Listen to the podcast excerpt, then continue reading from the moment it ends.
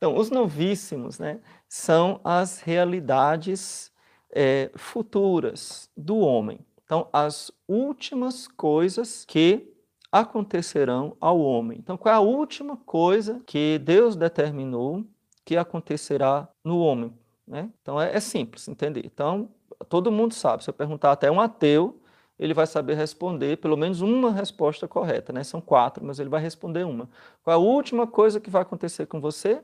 A morte. Então, começando da morte.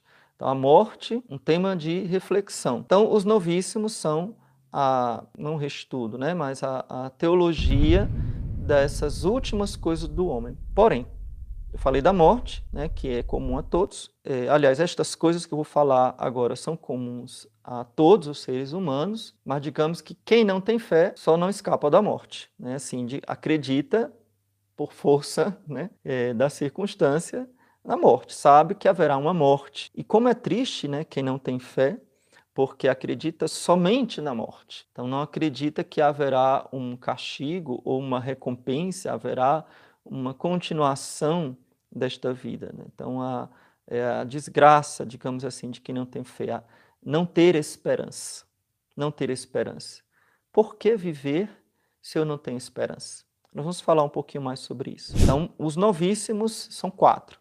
Primeiro, morte. Segundo, juízo. Terceiro, inferno. E quarto, céu ou paraíso. Então é morte, juízo, inferno e paraíso. Uma dúvida que você já deve de cara ter na sua mente, que até mesmo é, é simples de ter, né? todo mundo acho talvez se prestou atenção aqui nesses quatro pontos, sentiu falta de alguma coisa. O que é que sentiu falta aí? Então, falta o purgatório, como muita gente falou aqui, porque o purgatório ele não é a última coisa que acontecerá ao homem.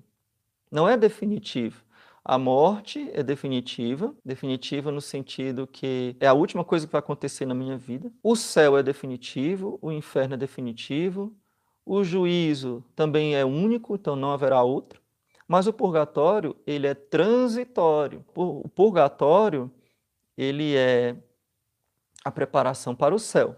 Então, todos os que vão para o purgatório irão para o céu. Nos últimos tempos, nas últimas décadas, eu não posso dizer a você desde quando isso começou a ser formado, essa mentalidade, em que é, se buscou mais olhar para as coisas da terra. E uma influência maléfica, uma influência de uma filosofia errada, maligna, onde se entraram palavras como alienação.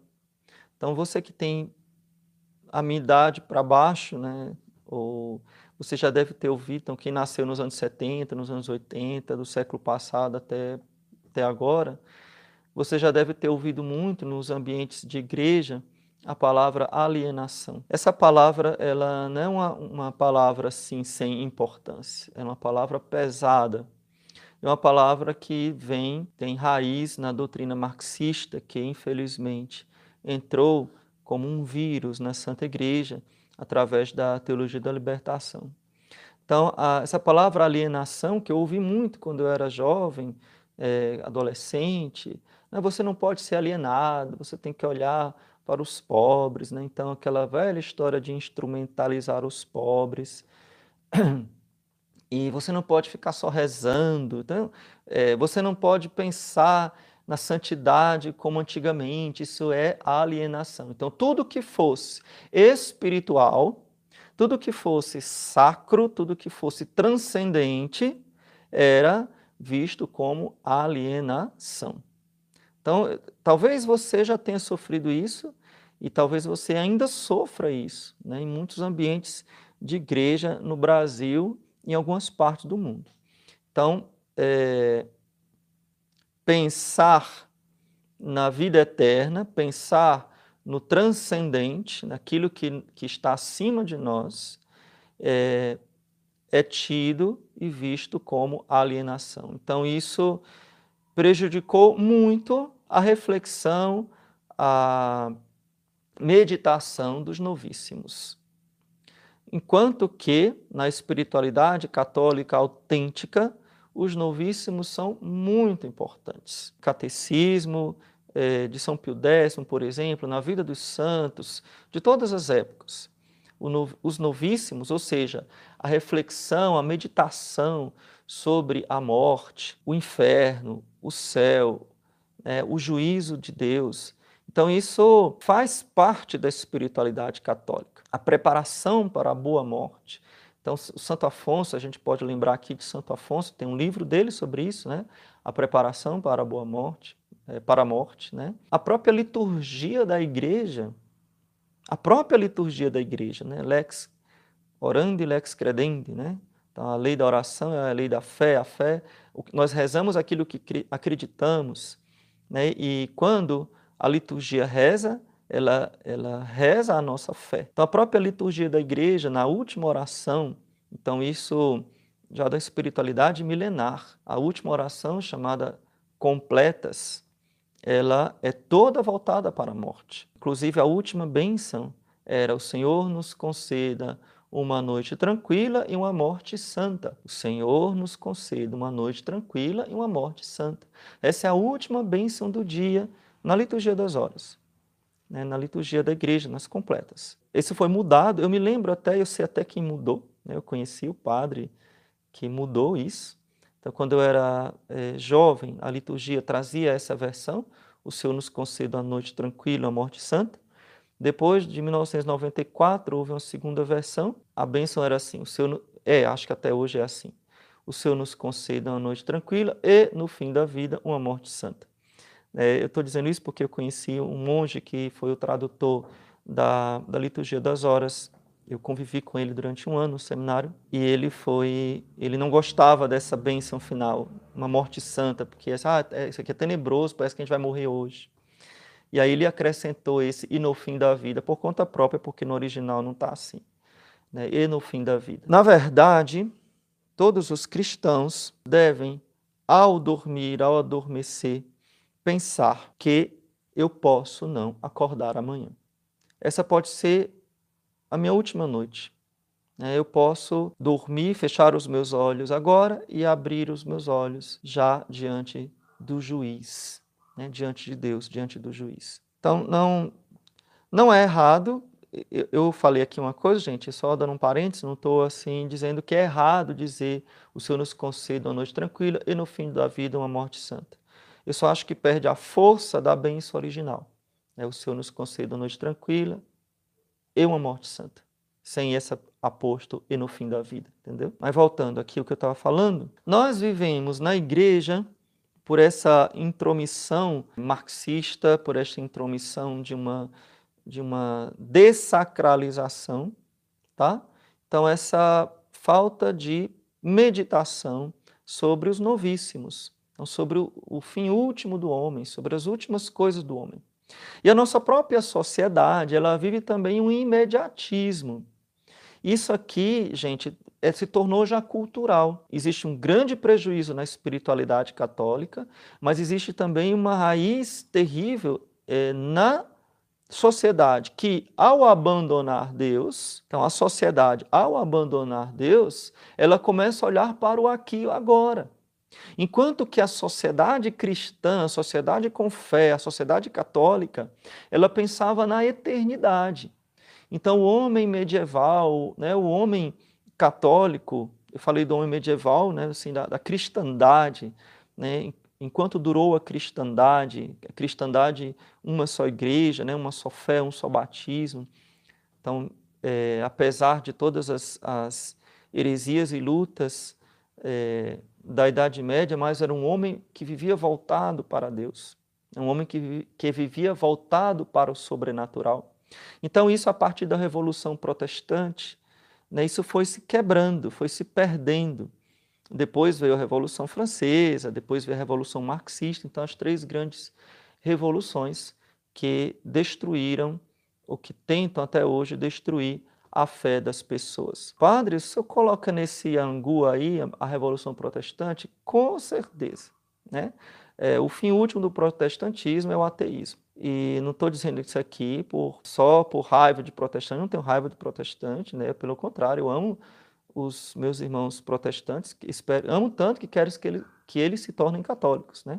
porque acredito que a fé católica é a verdadeira fé católica. Então não seria amor se eu não quisesse que eles se tornassem católicos. Todos, uma constatação, né, o relativismo né, da, do livre exame da Bíblia, etc., fez com que todos os países, todos os países que, que abraçaram a Revolução Protestante né, no século XVI, hoje são os países mais desgraçados da Europa. Então, são os países absolutamente sem fé, onde o ateísmo é crasso, né? Então, o ateísmo profundo. Então, ateísmo e tudo aquilo que, que é consequência do ateísmo.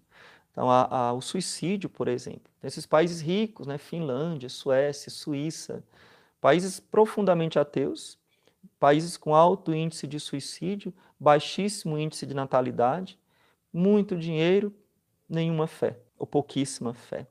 Até a própria Igreja Católica sofre muito nesses países também, assim, pessoas com a fé pequena. Né? Voltando, a sociedade moderna, a sociedade em que nós vivemos, pós-moderna, né? a sociedade modernista que nós vivemos, é uma sociedade que abandonou a Deus. Começou a abandonar Deus lá na Revolução Protestante e foi abandonando Revolução Francesa, eu falei de três revoluções, Revolução Protestante, Revolução Francesa e Revolução Marxista. Mas isso é um assunto mais para os, os mais é, espertos é, nesses assuntos teológicos, históricos. Estou dizendo que a sociedade abandonou a Deus, a sociedade ocidental. Abandonou o sagrado, abandonou é, o, o olhar, o coração, a vida em função de Deus.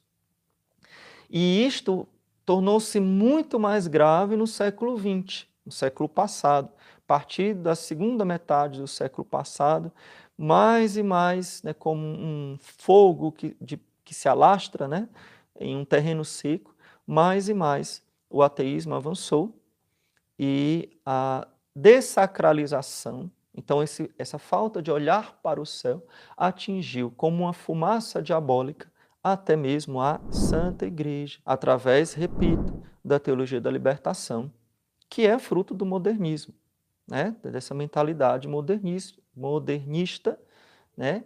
que foi é, entrando é, na igreja. Quando eu falo essas coisas, gente, eu não estou criticando a igreja. A igreja é santa, a igreja é indefectível, como eu falo, acho linda essa palavra, né? ela não tem defeitos.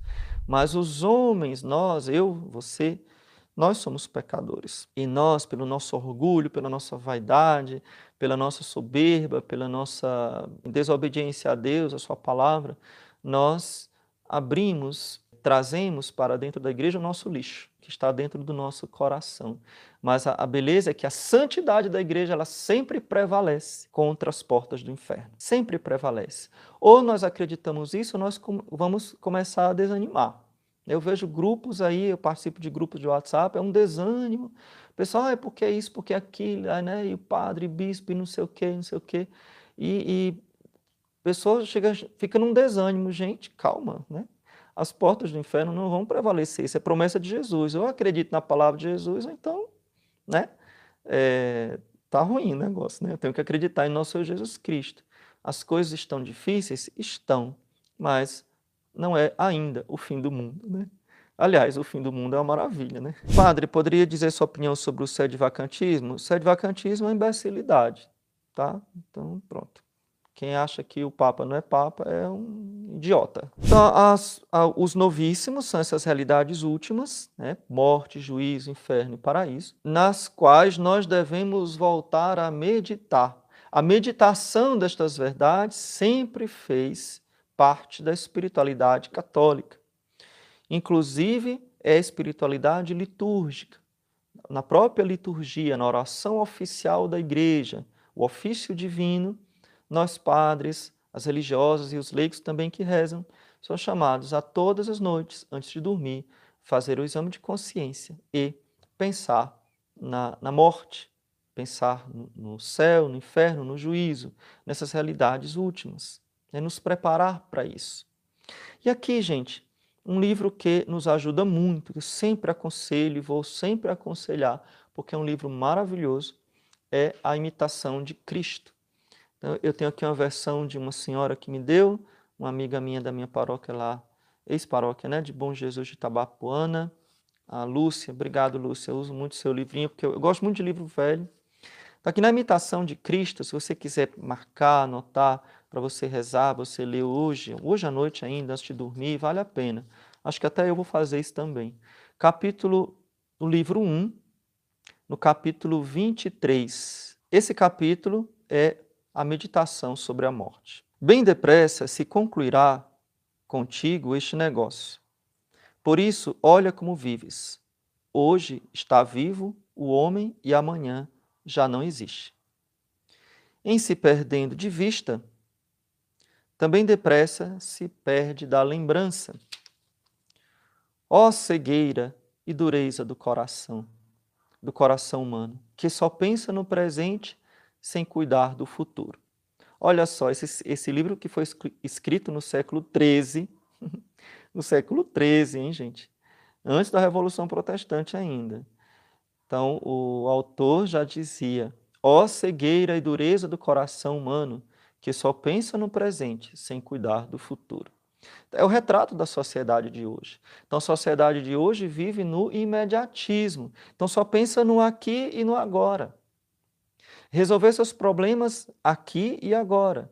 E quando eu penso no aqui e agora, eu só penso nos bens materiais, no meu prazer. Né? Olha as concupiscências aí aflorando. Então, a, a, a força das concupiscências está em eu viver em função do presente e não em função da eternidade. O católico é um homem, a mulher que vive em função da eternidade. Anote isso em letras garrafais aí no seu caderno, ou então faça que nem o presidente, anote na palma da sua mão. É, o cristão católico é o homem, ambos os gêneros, né, que vive em função da eternidade. Nós vivemos em função da eternidade, que é Deus, que é o céu, que é a vida eterna. Nós queremos. Eu coloquei um monte de santo aqui atrás de mim, vocês estão vendo aqui, né? Eu, todas as imagens que eu tinha aqui em casa eu, eu coloquei. Tentei colocar, né? Tem mais, né? Não, não cabia aqui. É, nós vamos ser companheiros desse povo aqui. Vamos ser companheiros deles. É essa a nossa meta. Então, meditar sobre a brevidade da vida, meditar sobre a eternidade. O homem vive em função da eternidade. Vou continuar aqui na imitação de Cristo. De tal modo te deves haver em todas as tuas obras e pensamentos como se houvesses de morrer. Entender? Então, tudo que eu for fazer, as minhas obras e os meus pensamentos, então, palavras e obras, pensamentos, atos, né? Eu devo fazer como se houvesse morrer. É, tem um, um, ditado, um dito, né, que fala do padre, como o padre deve celebrar a missa, como a primeira e como a última. Eu não sei se a missa que eu celebrei agora à noite foi a última da minha vida. Então devo celebrar cada missa como se como, com o mesmo entusiasmo da primeira e com o mesmo temor da última. Porque eu não sei se essa foi a última. E assim tudo que eu vou fazer, né, pensar, é para a eternidade. Dar valor de eternidade a cada coisa, aos meus atos, aos, às minhas ações. Esse é o segredo dos santos, gente. Santa Teresinha, né? Santa Teresinha, por exemplo, a grande mestra disso, dar valor de eternidade a todas as coisas. Então, tem, faz sentido o seu trabalho chato, o seu trabalho enjoado, né? os afazeres domésticos da dona de casa. Tem um sentido maravilhoso quando você dá valor de eternidade. Eu faço por amor a Deus, eu faço para ir para o céu, eu faço para ser santo. Continuando a imitação de Cristo, se tivesses boa consciência, não temerias muito a morte. Então, se a minha consciência é tranquila, eu não tenho que ter medo da morte. Se eu morrer, se eu morrer hoje, eu irei para o céu, talvez não diretamente para o céu, mas eu serei salvo. Então, isso é muito importante. Se eu morrer, se eu morrer hoje, eu serei salvo. Então, se eu tenho uma consciência tranquila de que estou na graça de Deus, que confio na misericórdia do Senhor, eu posso até ter cometido algum pecado no dia de hoje, mas imediatamente eu me arrependi com, com contrição perfeita, pedi perdão a Deus, serei salvo se eu hoje morrer. Então eu não devo temer a morte. Melhor fora evitar o pecado que fugir da morte. É melhor evitar o pecado do que fugir da morte, porque o pecado você pode evitar, a morte não. Se hoje não estás preparado, e aqui é a chave de ouro. Se hoje não estás preparado, como estarás amanhã? Então, como você pode garantir que você vai estar preparado na hora da sua morte? Você tem que estar preparado hoje. Sem demora, entra de acordo com o teu adversário, diz lá nosso Jesus Cristo no Evangelho de Mateus. Antes que ele te leve ao juízo e o juiz te leve à prisão, de lá não sairás até que pagues o último centavo. Essa passagem de Mateus é muito bela e muito importante. Ela tanto pode se aplicar, ela se aplica ao juízo, né, ao juízo final. Então, até que se pague o último centavo. A nossa dívida para com Deus é uma dívida infinita. Pecado mortal nos dá uma dívida infinita. Por quê? Porque Deus é infinito. Ofender a Deus é um, um, tem um valor, um preço infinito. Esse preço foi pagado por Cristo na cruz o seu sangue derramado e a sua ressurreição. Mas se eu não me arrependo, se eu não me converto, se eu não me, me uno ao sangue de Cristo na cruz, eu vou pagar este valor infinito quando o juiz me julgar. E quanto tempo eu vou passar para pagar este valor infinito? A eternidade, porque um valor infinito precisa-se precisa de um tempo infinito, a infinidade do inferno. Então, irmãos, meditar sobre a eternidade do inferno. O meu pecado, ele merece o castigo eterno. De lá não sairás até que pagues o último centavo. Todos os meus pecados, todas as minhas culpas serão castigadas. Todas. Né? Se eu não me arrepender, se eu não fizer penitência nesta vida, eu terei o castigo. O castigo do pecado mortal é a pena eterna. Se eu não me arrepender e se eu não me converter nesta vida, pagarei a eternidade. O castigo do pecado venial, pela graça de Cristo, e mesmo do pecado mortal absolvido na confissão, é a pena temporal. Essa pena temporal que eu pagarei no purgatório. Então, eu vou pagar o, a, o, o último centavo, ou seja, todas as minhas ações por isso a importância de eu fazer penitência. Então, o homem espiritual, o homem verdadeiramente católico, de uma espiritualidade enraizada na doutrina e na fé católica, né, na tradição, na, na, tradição dos santos, é um homem penitente. Né? É um homem penitente, é um homem sabe que precisa sofrer nesta vida para ganhar o céu. Então, há essa, essa sociedade imediatista que é fruto da falta de fé. E esta falta de fé pode atingir também os católicos. Então, aqueles que frequentam a igreja, aqueles que são católicos, podem viver como se não existisse um juízo. Ou pior, achando que o juízo não será rigoroso. Gente, Deus é misericórdia. Mas a misericórdia é agora. Agora é o tempo da misericórdia. Agora é o tempo de nos convertermos. No juízo de Deus, ele será justo. Justo. Misericordioso, sim, mas também justo. E Deus seria imperfeito se ele não fosse justo. A justiça faz parte da, da perfeição de Deus. Não é só a misericórdia, é a misericórdia e a justiça. Claro, a misericórdia triunfa sobre o juízo. Mesmo assim, Deus é justo e Deus fará justiça. E essa justiça, ela inclui também, na misericórdia de Deus, a nossa salvação eterna no céu. Então, pensar, não é só pensar no inferno, ter medo do inferno. Sim, isso serve também, é muito bom. É muito bom a gente saber que tem medo de, do inferno. É muito bom e eu acho que as crianças antigamente eram mais educadas porque elas sabiam que elas podiam apanhar das mães e dos pais, levar umas belas palmadas, umas belas chineladas. Como hoje elas sabem que elas podem fazer o que quiserem, que elas não serão minimamente repreendidas, nem ficarão de castigo, então elas não têm mais limites. Né? Como eu, eu ontem fui ao shopping, né? fui fazer um, comprar uma coisa, e eu, meu Deus, eu, o que tinha de criança dando escândalo, gritando, mas gritando assim, de modo aberrante. Eu digo, meu Deus, como é que pode? Né? Eu acho que se, se, um, se eu, qualquer um dos meus irmãos, fizesse um, desse um, um pio num local público, a gente nunca faria isso, porque a gente sabia que a gente ia apanhar se chegasse em casa. Né? Bastava um carão do meu pai. Né? Meu pai era engraçado, né? meus irmãos devem lembrar disso muito bem.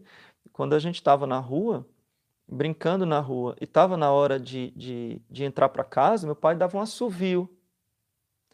E esse assovio a gente entrava de cabecinha baixa. Né? Não precisava ele gritar, não precisava nem ele mandar. Ele olhava lá fora e dava um assovio. O assovio era único, só meu pai sabia assoviar daquele jeito. Né? É, e a gente reconhecia o assovio do meu pai. A gente sabia que tinha consequências a desobediência. Mas o homem que vive no imediatismo, vive vivendo só para as coisas materiais, o católico que, que perdeu a fé na eternidade, vamos falar a verdade, que não, não lembra do castigo de Deus, ele não se converte. Essa é a verdade, ele não se converte. Então, faz bem pensar no castigo de Deus, faz bem pensar no inferno. Diz lá no livro do Apocalipse, eu repreendo e castigo aqueles que amo. Agora eu me lembro exatamente qual capítulo e o versículo, posso dizer depois. Eu repreendo e castigo aqueles que amo. Tá? Eu, eu acho que é capítulo 3, eu vou até procurar aqui para ficar é, já gravado aqui para vocês. Livro do Apocalipse, capítulo 3. Capítulo 3, versículo 2. Torna-te vigilante e consolida o resto que estava para morrer, pois não achei perfeita a tua conduta diante do meu Deus. Tem uma exortação que o anjo faz à igreja de Sardes. Lembra-te, portanto, de como recebeste e ouviste, e observa e converte-te. Caso não vigies, virei como um ladrão sem que saibas em que hora venho te surpreender.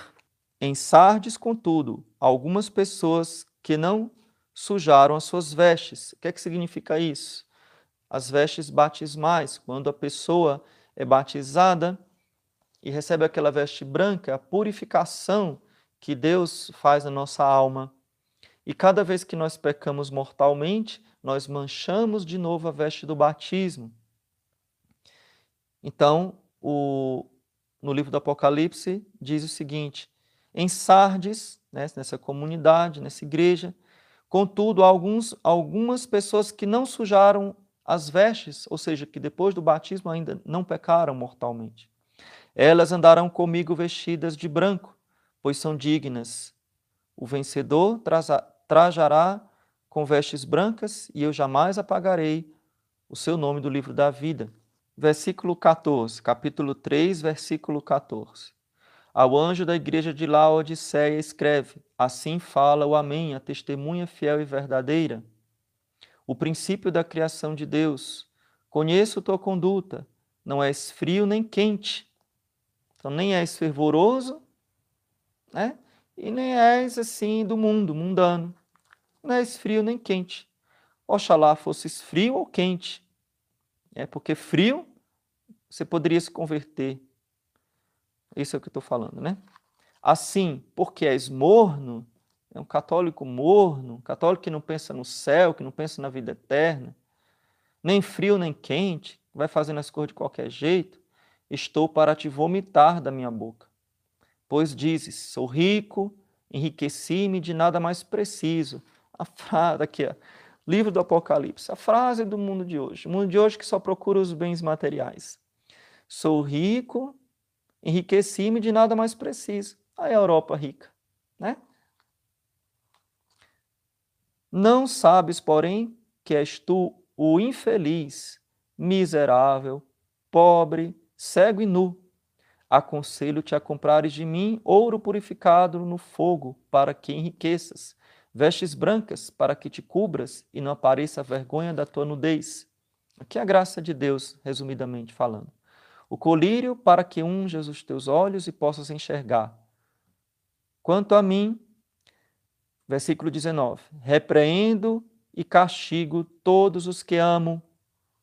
Repreendo e castigo todos os que amo. O castigo de Deus nesta vida é para a nossa conversão, é o castigo de misericórdia. O castigo de Deus depois da morte é para a justiça, é o castigo eterno.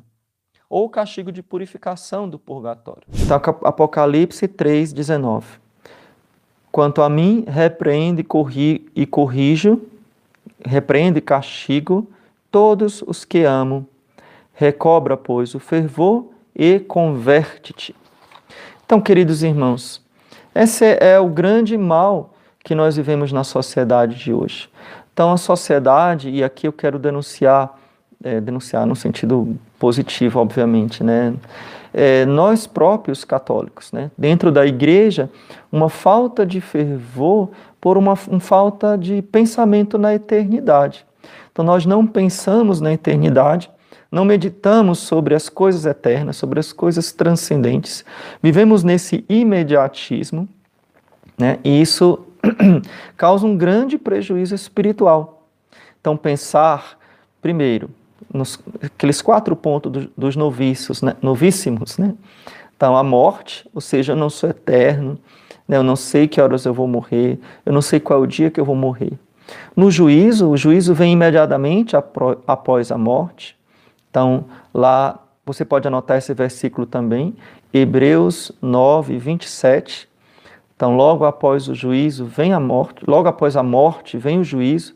Os homens, está determinado por Deus que os homens devem morrer uma só vez e logo após a morte vem o juízo. Então, esse é a Hebreus 9, 27. Então, o juízo de Deus, eu vou me apresentar diante do justo juiz então, o justo juiz, Deus é justo, Deus vai me julgar justamente todas as minhas intenções. Então, pensar no, na justiça divina, isso é uma alegria, gente, porque nosso mundo cheio de injustiças, né? E a gente pensar na justiça divina, Deus é justo?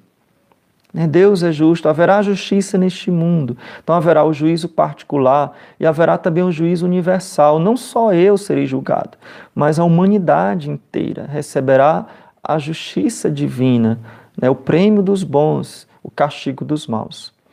O inferno, né?